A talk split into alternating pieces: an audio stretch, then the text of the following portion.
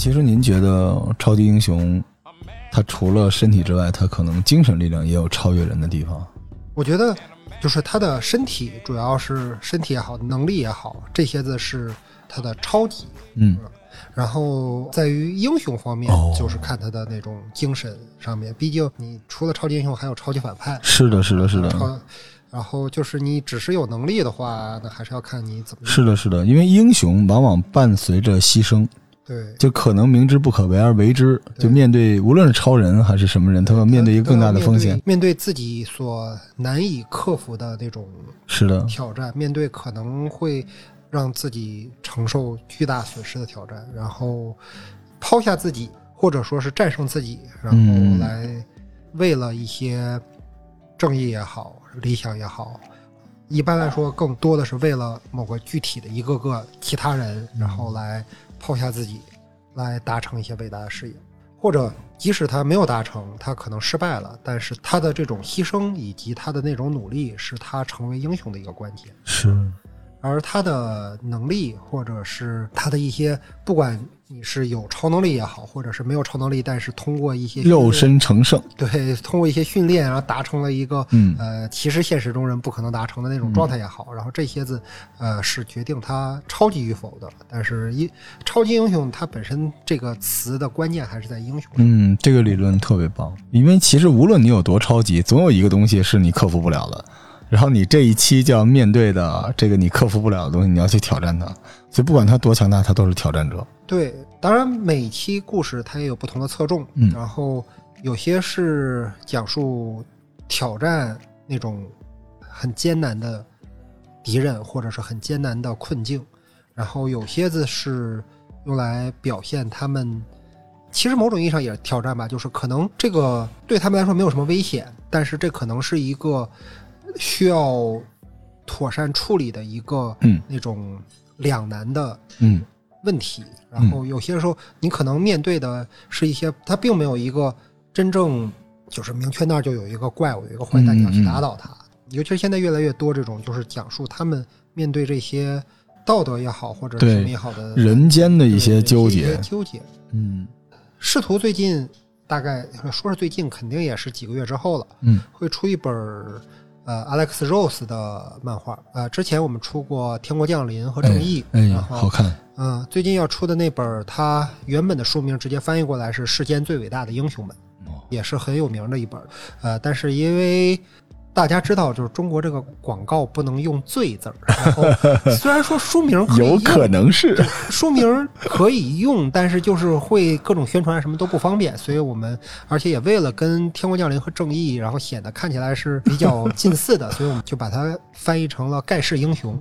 虽然“盖世英雄”它原本意思应该是这一时期最伟大的，不是世界上最伟大的，但是就意思还是比较相近吧。然后那套书其实它就讲述的是那些超级英雄们，他们面对的并不是那种多么强大的敌人，他们面对的是一些即使是他们也很难战胜的一些社会问题。嗯，比如说，超人要去解决的不是个外星人啊什么的，他要去解决的是饥饿，嗯，他要去为世界上各个就是陷入饥荒的国家带去粮食。哦，这个点好棒啊、像沙赞，因为那本书相对早一些，他当时还叫神奇队长。哦，对，神奇队长，他是要带一群孤儿院的小孩儿，然后给他们带去欢乐。神奇女侠也是解决一些社会问题，然后还有整个正义联盟，他们团结起来，他们要去对抗一种疾病，而不是一个哦，具体的敌人。还挺应景的。对这本儿里，呃，相当于就是也讲述这些英雄，他们可能也有他们解决不了的事情，然后但是他们怎么样尽自己的努力去做，可能最终还是解决不了，因为指望着一个人去搬粮食来解决饥荒，这本身也是一个治标不治本的，而且是总会碰到各种各样的事情。但是在这个过程中，他们做的一些选择什么的，嗯然后就缔造了他们成为这个 world's greatest heroes。也就是您刚才说的，这就是他们英雄的那一面。对，这是他们英雄的那个。其实我都觉得，有时候打怪打习惯了之后，就英雄这一面更值得有共情，更容易让人进入。是啊，对，如果这么说，这个中国广告法管这么严，我这节目叫《最燃生活攻略》，我得叫有可能比较燃的生活攻略啊。其实是这样的，主要是因为你们的节目本身名字首先是没有问题的，嗯，主要是在那些子卖东西的网站上，哦你写介绍的时候，那个字儿“最”就放不上去，哦然后有时候就得用拼音啊，就啊，要得嘞得嘞，行，明白了。然后，然后你们又不会在京东上卖你的节目的话，那啊就不不一定。欢迎收听这期的有可能比较燃攻略啊，呃，以及耕读小二楼的联动节目。我是罗叔，然后坐在我对面的是来自世界图书出版有限公司的吴谭老师。大家好，大家好。吴老师来头巨大，就是我在介绍啊吹吴老师之前，我先跟大家说一下我们在干什么。就是目前我们耕读呢准备做一档神奇的节目，我们要推荐的这些出版社里，我特别喜欢的编辑，因为在我的世界里边，作家不能说不重要，但是。真正的编辑是我想象中那些肉身成圣的人，就是让这个世界变得美好的是这些编辑。一会儿我们会知道，试图这些年引入了很多伟大的漫画，美漫是吴老师怎么弄进来的。但是如果没有这些伟大的编辑，这些书我们是至少是看不见正版。所以其实有台会聊很多跟漫画有关的东西，但是其实我们更想聚焦的是你为什么要引这个漫画，然后你和它之间的关系。所以这个系列我们会在后期集结成一个叫“更多 news” 的一个新节目，但是在这之前，我们先跟很多出版社我热爱的编辑们一个一个的聊聊。欢迎光临我们的节目啊，吴老师。啊，谢谢老罗这样抬旧，就是说伟大显然太过了，多么厉害我也不觉得。然后整个这个呃美漫的引入呢，某种意义上甚至可以说是一个意外意外事件。因为我知道是您把绿灯侠带到中国的，而且其实，在我们这些读书的人，尤其是这个呃热爱美漫的人心目中，仕途是一个很神奇的存在，所以我们真的很想知道它到底是怎么开始的。它其实这个事情非常的某种意义上非常意外，哦。就是首先我不是一个美漫的专家。哦，在当年因为绿灯侠是一零年一一年差不多一一年左右的时候，嗯。我当时的朋友有热爱美漫。的专家，嗯当时就是对美漫是挺喜欢，但看的也没有特别多，然后看了一些。其实我是一个学韩语出身的，呃，什么？但是我没有学好我一会儿要跟大家说你那悲惨世界那个事儿，啊，我我我没有学好，我韩语现在几乎是一句话都不会说。好吧？然后没有说好，但是我进了仕途之后呢，一开始是做一些杂七杂八的书，先是做一些语言学的，后来又试图跟韩国一个出版社有合作，我又去那儿干了一阵儿，因为我这人脾气很臭，嗯当年也比较的懒散，你挺像韩国人的，然后当年也比较懒散，就是说实话，我当时的工作状态很不好，反正就在几个部门换了，然后都干得不太好。正好当时仕途先是有一个人他带着引进了《甜甜私房猫》，然后卖的很好，哦然后当时的试图老板张月明就决心要做一个动漫编史。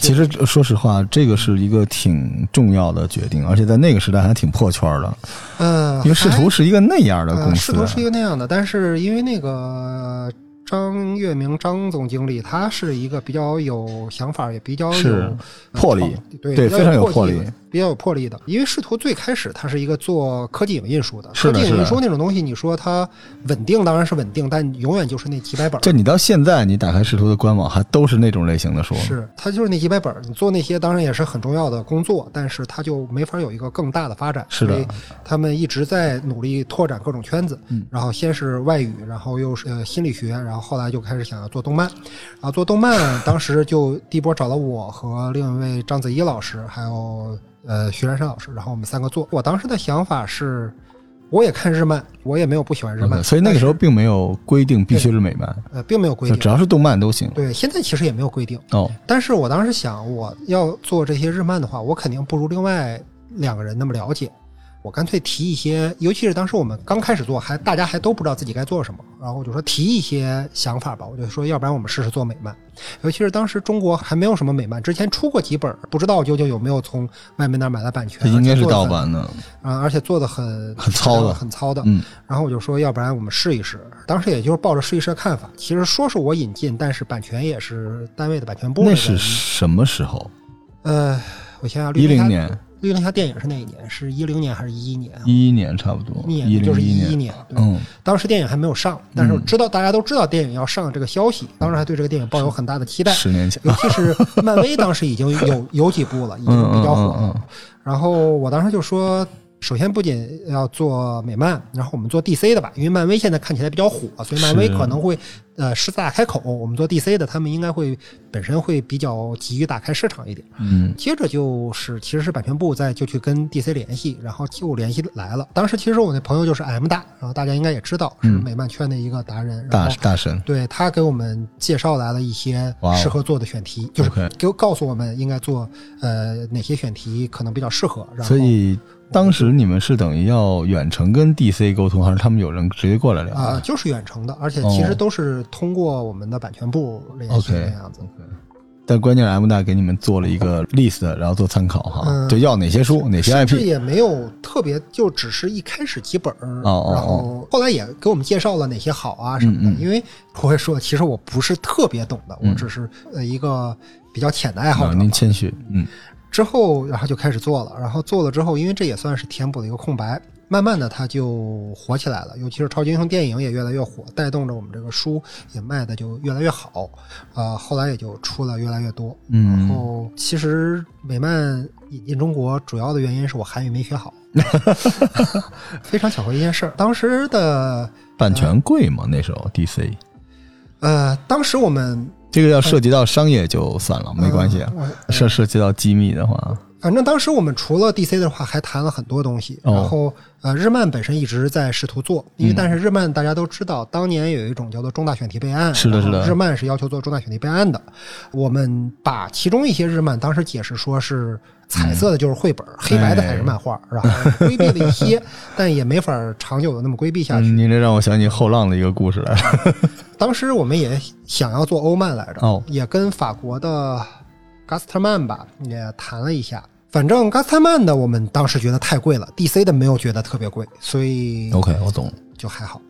后来就是呃后浪也开始做，真正开始做欧漫，欧漫是后浪开始做起来的。嗯虽然在这之前也有人也有出版社偶尔出过几本儿，但是成建制的还是对从那承建制的还是后浪做的比较多，也比较好。现在其实试图后来也出过欧漫，然后日漫基本上一直在出。当然，因为一些变故吧，反正出来就越来越少。本嗯身试图出的日漫大部分卖的一般，哦因为可能是题材对你们选的题材也不是特别，是这样子的，因为当时试图的选择就是尽量找不需要重大选题备案的，那就是去混绘本类的嘛。对，对就是偏彩色的多。然后，嗯此外，因为本身试图的胆量也比较小，本身其实做的也比较晚，因为日漫很多出版社是更早，所以那些很厉害的少年漫，然后很长的少年漫，嗯对签的差不多了都都已经被签的差不多了。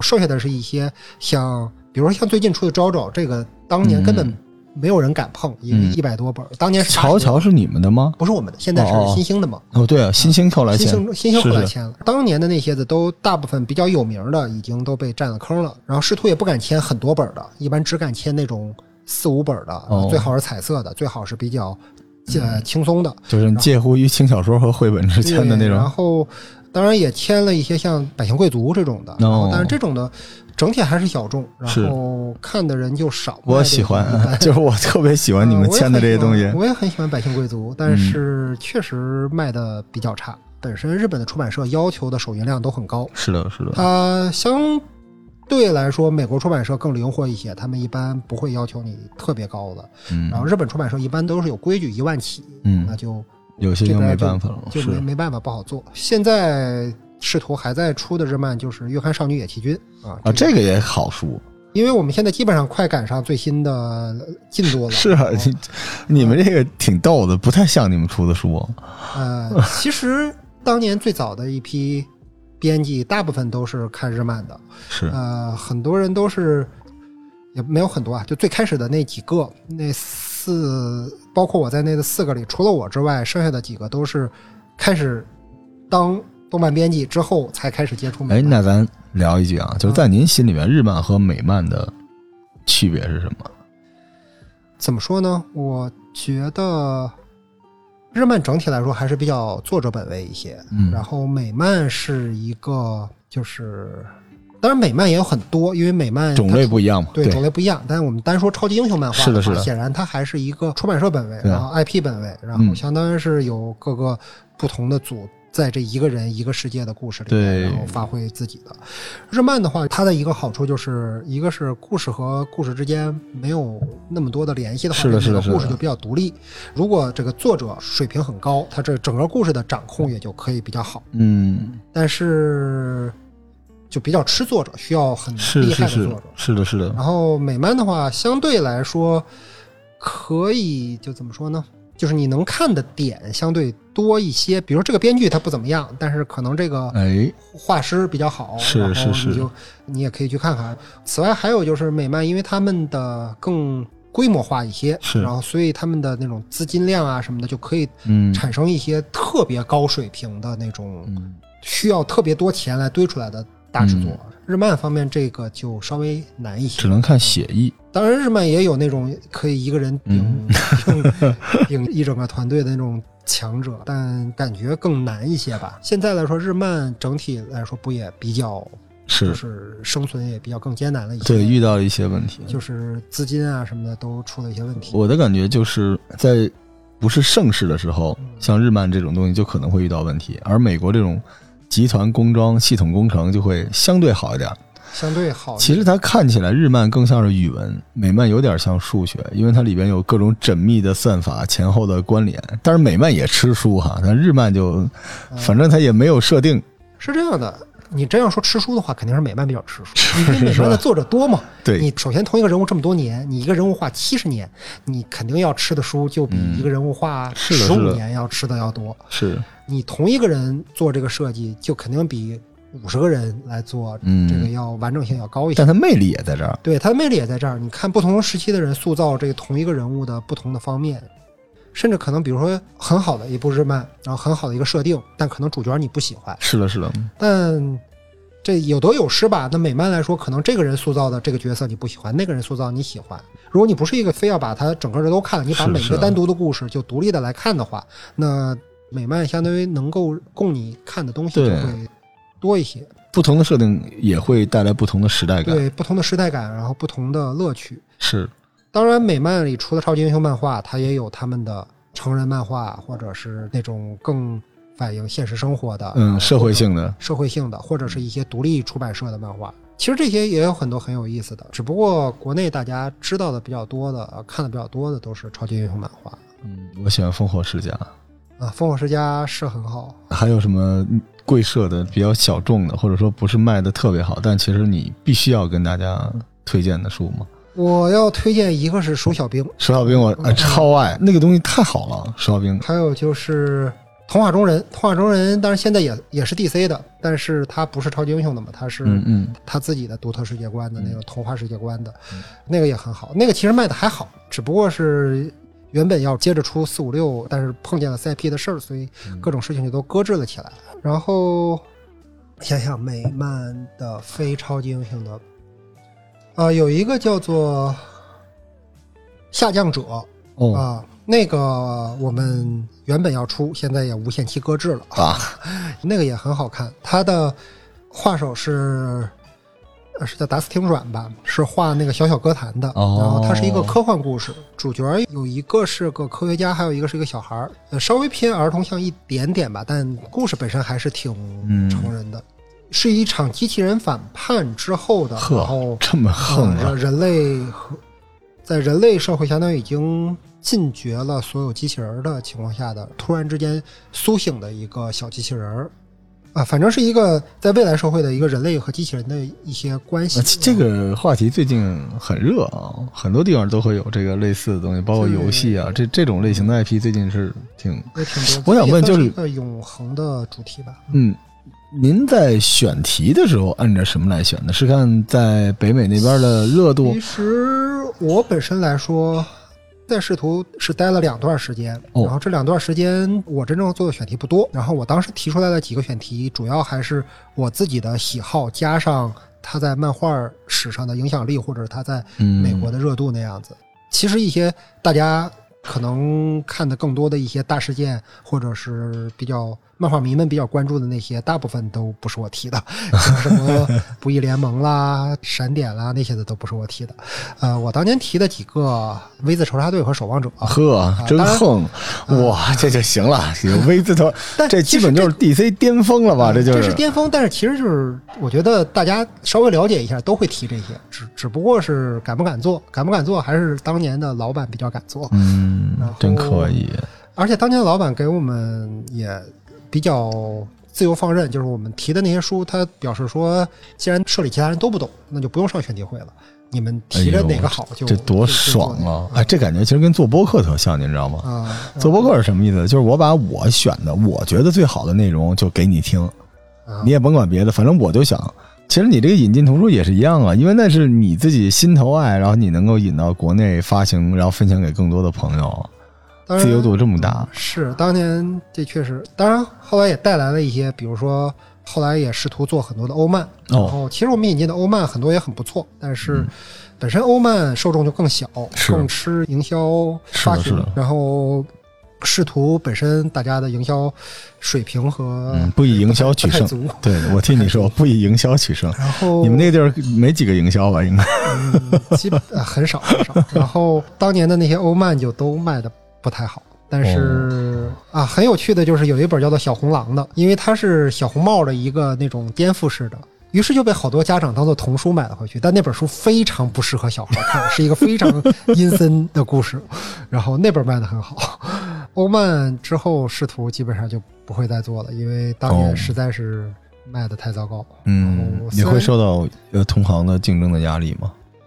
呃欧曼相对成本稍微就是哦，其实欧曼也不便宜啊欧曼可不低啊。对对对对对，是这样的，首先成本按版税率来说，然后版税率差不多，欧曼可能还高一些。是然后素材费大家差不多，欧漫你肯定不敢印很多。是的美漫我印五千册没什么问题的话，欧漫可能就只能印三千，印的对这三千可能还卖不掉。而且欧漫因为它都是很大的开本，就只能卖非常贵。都是大板砖。美漫你有各种方法卖它嘛，对美漫你就可以出个瓶装啊什么的，然后而且你还能叫个合订本儿，别人一听还觉得 买了好多。是，总而言之，欧漫就是一个成本比较高的。当然，好处就是欧漫你选题抢的不那么厉害，嗯，因为毕竟欧曼也太多了，即使后浪也做不过来，剩下的做的人就比较少。但是抢的不厉害，卖不出去也也很难受啊。哎，我最近吧，除了您之外，我 Q 一下时代华文啊，我听二刀老师。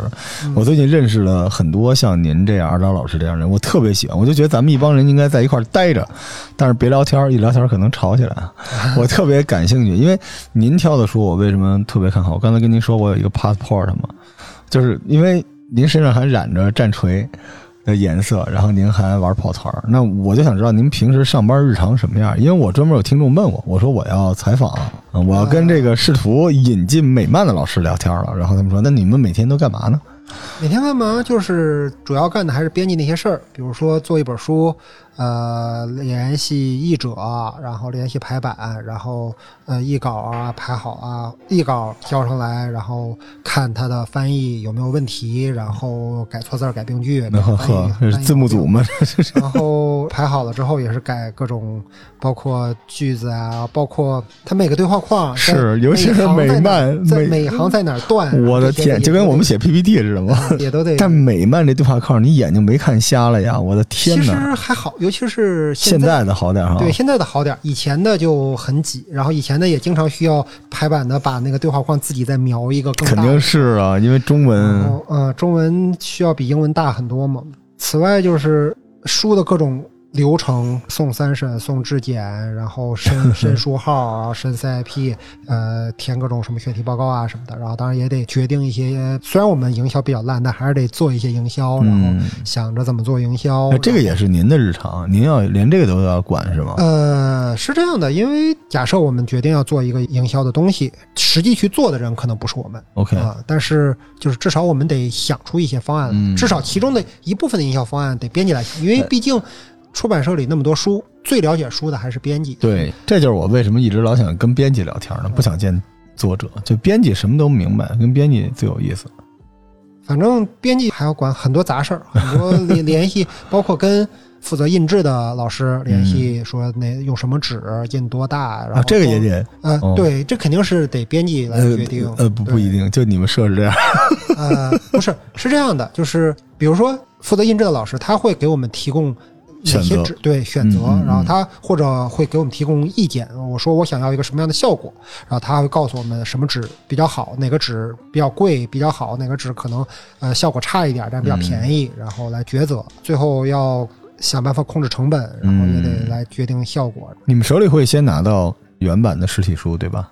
嗯，也看一般来说是会的，就是跟对方的出版社啊或者版代啊谈好了之后，然后他们一般来说都会寄实体书过来。但可惜就是它这个有一定参考价值，但是我知道美国的这个纸和印刷质量跟国内还是不太一样的。嗯、是相当不一样的。在最开始的时候，我们当时也是抉择了一下，然后选了幺零五克铜，然后后来大家就基本上这是一个比较普遍的，也确实是一个比较中庸稳妥的选择。嗯，因为铜版纸本身就是一个薄了对，也贵，然后厚了也贵。贵，是的，因为美国他们的纸纸还是质量更好一些，然后他们也比较舍得用呃花本儿上，所以他们那个纸很薄，也不那么透。我们的话就相当于得用稍微厚一点，嗯厚一点，所以你看国内的美漫普遍比美国的要厚。厚一点，沉一些。嗯，所以其实你们就等于制作了一个国内引进美漫的一种制作标准。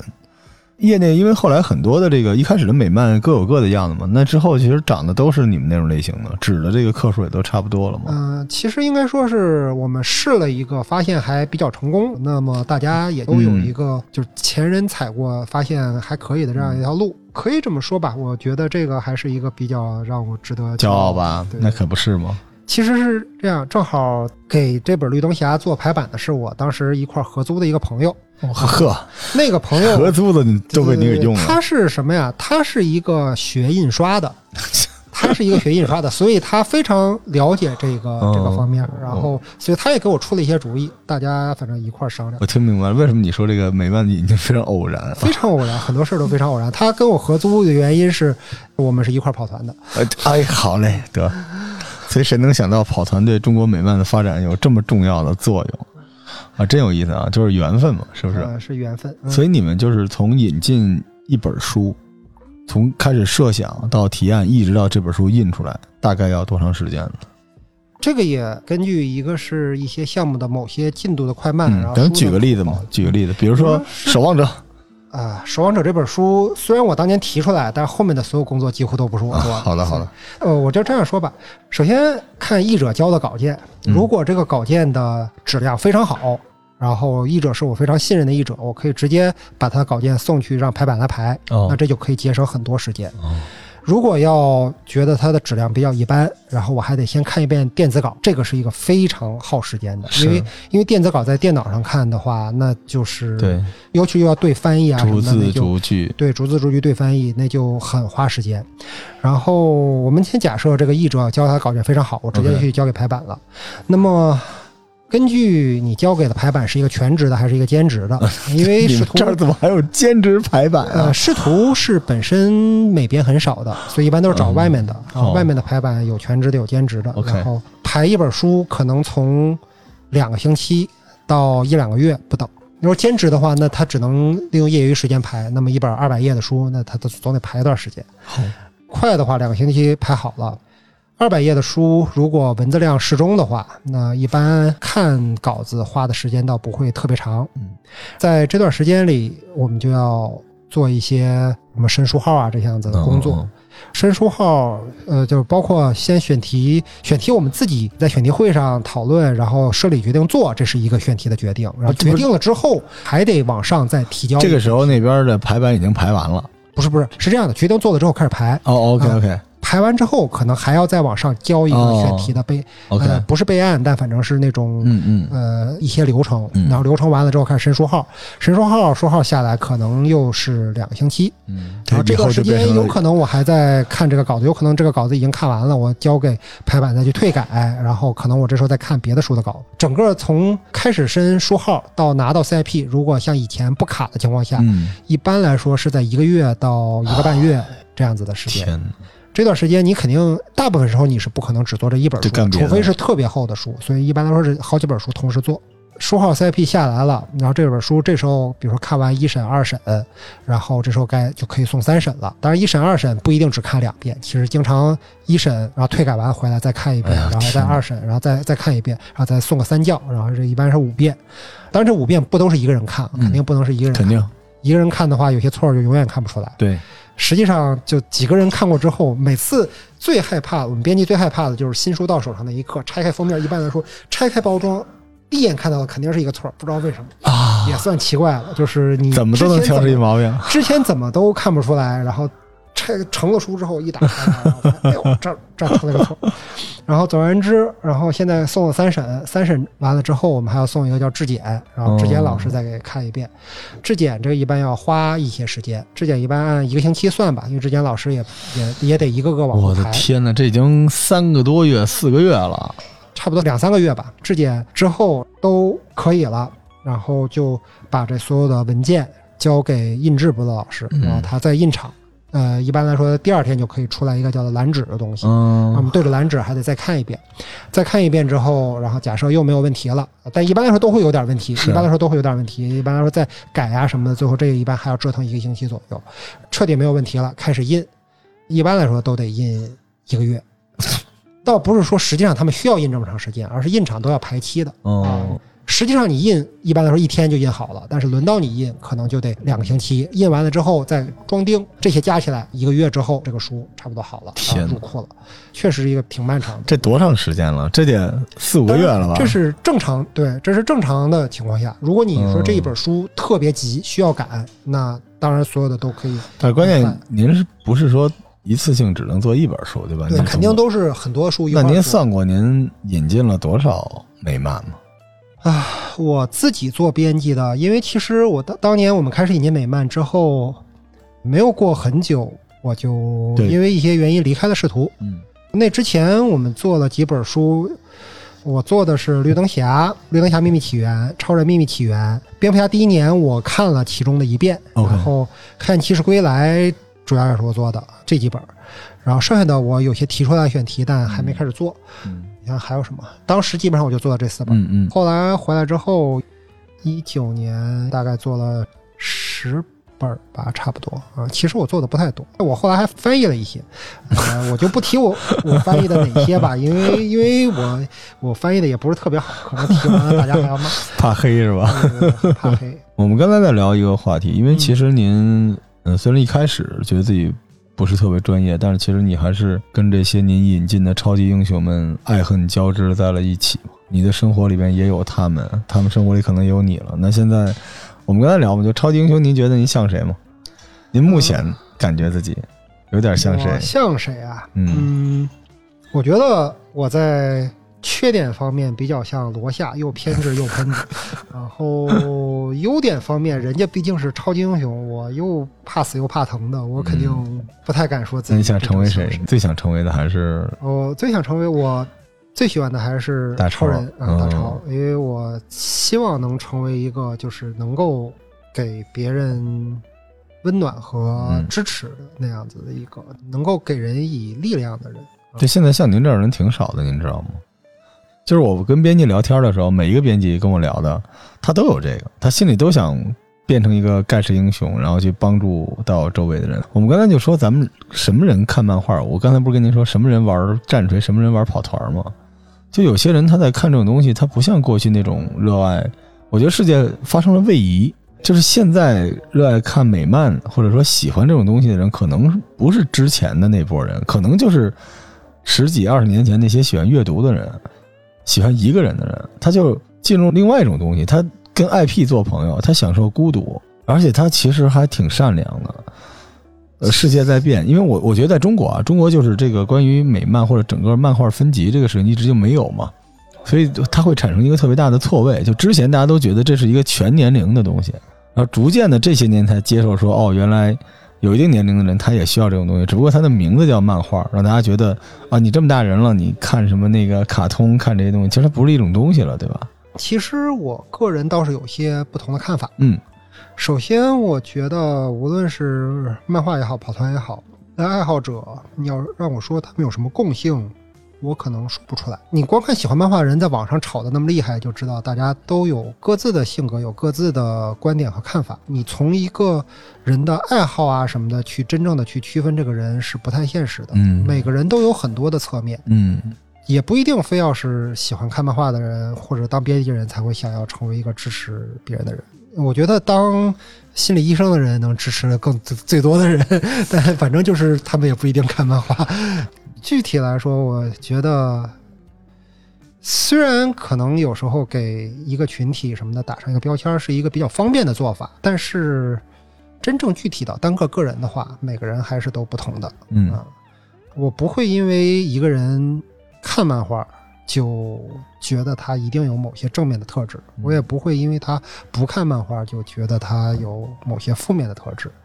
至于说享受孤独，不管享受孤独也好，然后包括那个成年了还看漫画这点也好，我觉得可能更多的还是一个从七十年代末开始的这样一批人。嗯，呃，其实在那之前，大家很少接触这些东西。是，他们其实所谓的小孩子才看漫画，是因为他们小时候也没有看过漫画。那么真正小时候看着漫画，包括看着当年的那些日本漫画、日本动画，然后看着当年那些引进过来什么大西洋底的人啊什么那些人长大了，那么他们就也更容易接受这些东西。对，本身来说，大家也越来越认可一个人享受孤独也好，或者说不那么喜欢社交也好，嗯不是一个坏事儿。嗯，当然，本身来说，本来就跑团和玩战锤，它都不孤独啊，你都得对面有一个人，它都是很强社交的游戏嗯，不行，回头咱们还得聊起跑团的事儿。啊，不要聊那个方面。本身现在社会大家都住高楼大厦，然后相对的邻里之间的关系也比较淡漠，个人对自己的那种隐私也好，个人的那种独处边界对边界感、边界感，孤独的人也更好生存下去了。是这社会感觉更宽容这些对东西。，至少八十年代、九十年代的人更宽容一些。所以有的时候我在看很多人喜欢美漫的时候，就是您等于给我解了个惑，就为什么有些时候我听说我有一些朋友爱看美漫，我都觉得这是一个特别 classic 的事儿，也有可能是一个时代的产物。就这波孩子长大了，他从小有很多关于美漫的碎片化的知识，动画片儿、一些不认识的玩具对啊、一些漂洋过海来的一些宣传画，是是是对吧？一些超英电影，因为咱们那天不是聊吗？很多看超英电影的人根本不看美漫。是对吧？它不一定是漫画，我们觉得我们在聊的其实不一定是漫画这个东西是的而这个故事它整个这个它的这种文化，它的 IP 是什么东西？啊，所以我觉得也挺好，就是每个人他对这个东西有自己的一种理解，然后所有这些理解能从不同的方面来完整了。即使一些可能完全不看的人，他对这个东西产生的一种偏见或者一种印象，他可能也从某一个方面来让这个东西更圆满。对更圆满。是的，他也在补全这个东西，而这个东西能让生活更有意思一点。最后来给师徒带个货嘛，啊有没，有推荐的？您的书，推荐的您拿着那一摞推荐吗？啊，对，要推荐。之前说我最喜欢、最想成为的超人，哎。然后但是超人的漫画卖的反正是一直是不如蝙蝠侠好的，是。然后所以我这次就主要为大家推荐一些超人漫画，嗯，一个是我们即将出版的。其实已经在印厂印了，但是出现了一些波折，所以 所以导致又一次又一次要延啊期上市。这个错版在我们这儿啊，原本最早最早说是一八年要出，一八啊年没有做，就这套吗？对，一八年当时大家都太忙了，没有做。好的，然后一九年开始做了，然后又开始出现了那个 CIP 事情。是 CIP 然后啊，，然后 CIP 事情之后，反正二零年的时候才真正开始这个东西走上正轨，然后开始做。嗯然后，但是一套五本一千七百多页的《超人之死》五部曲，它是一九九零年左右的一个非常重大的大事件，里程碑，里程里程碑式的东西第一次真正意义上把这样的一个重要的角色杀死过一次，呃，死了又活了。虽然现在大家看，哎呀，这些超级英雄怎么总是死了又活了，但这个是第一次，而且他的故事非常的好。一开始看着可能会觉得是一个很突兀的、很打斗为主的故事，但是慢慢看进去会发现它的里面的对人物的情感的塑造非常的饱满。这一套书我强烈推荐，大概两三个星期之后就可以与大家见面。这大概是四月的中旬，对，差不多。四月中旬，嗯，OK。那么在哪里可以买？不，没有，开玩笑啊，就大家不用来更读买啊，在全网买视图的这套《成人之死》都是对啊这个 IP 或者对仕途的支持啊，在哪儿买都行，不用非找我们。但大家想看错版什么样，可以来我们这儿看。这个太沉了，巨大的一套，巨厚的一个，千一千七百五十二页应该是啊。我跟大家说啊，就是。我老 Q 二刀老师，就是二刀老师他们时代华文那个《死灵之书》，大概 三本那么大，巨大的一套东西。嗯，这一套之外，去年我们出了一本呃，不是去年，前年了，过得好快。啊，前年我们出了一本《超人明日之人的命运》，是阿兰摩尔创作的一本。也是非常著名的一本超人的故事，虽然画风有点老，但是故事非常好。大家冲着 V 字和守望者的编剧阿兰·摩尔老师也应该支持一下。是的，是的，是的。我们过去。出过两本，我觉得也非常优秀，其实卖的也还可以的两本超人的作品，我觉得都是很能体现超人他这个人物，他的并不是说他多么强，而是他的那种温柔，他的那种对世人的那种激励的。一个是叫《全明星超人》，一个是叫《超人司机》，嗯，这两本都是五星级推荐。希望大家多多支持我司，以及支持这样一位呃世界第一个超级英雄，也是说这个引领了一个时代的一个。有点动情啊，吴老师哈，以后你就叫吴大超了，好吧？吴大超，对，要着我跟超人的很多性格是截然相反的。嗨，最后来这么一下，我是一个喷子，超人又又又来到跑团的世界了，好吧？行，行，我们今天这期节目先到这儿，我们后边有时间会跟吴老师聊更多跟书有关的，然后我们到时候再邀请吴老师专门推荐书，我们可以专门聊书。如果大家对这些书感兴趣，我们今天推荐的书感兴趣，在全网买啊，不用非找我们买，没关系的。嗯，吴老师最后那句话 就是让大家支持一下世界上第一个超级英雄，我觉得这个太帅了，做安定，好吧？那今天这期节目到这儿，好吧？谢谢大家，拜拜，大家再见。